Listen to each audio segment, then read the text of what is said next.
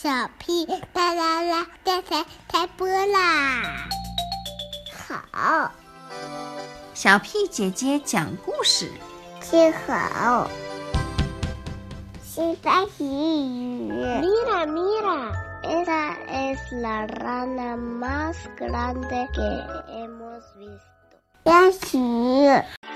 If I had a big mouse like a crocodile, I could tell my big brother to go to bed early. 新闻，哗啦！蛋壳汽车摔坏了，两只小老鼠。故事大王，大王，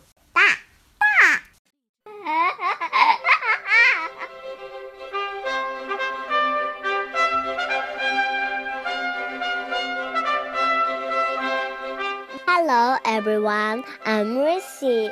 Hola a todos, yo soy Poño y voy a contar un cuento. 我不睡觉，我要听小屁巴啦啦。Silly Suzy Goose. One day, Suzy Goose looked around. She was just like everybody else. I wish I could be different, she thought. If I was bad, I could hang upside down and flap my wings. If I was a toucan, I could make a loud squawk.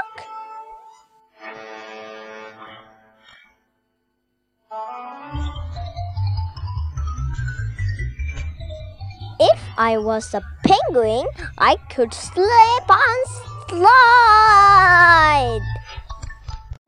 If I was a giraffe, I could stretch up high. If I was an elephant, I could splish and splash. If I was a kangaroo, I could jump, jump, jump,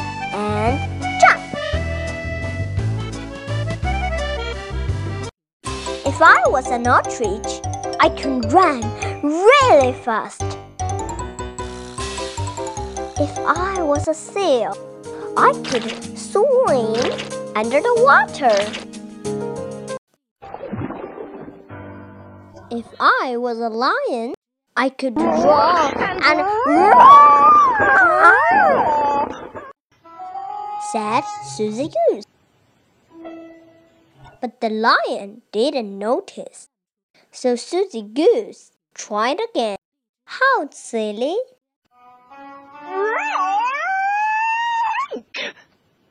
This time the lion did notice.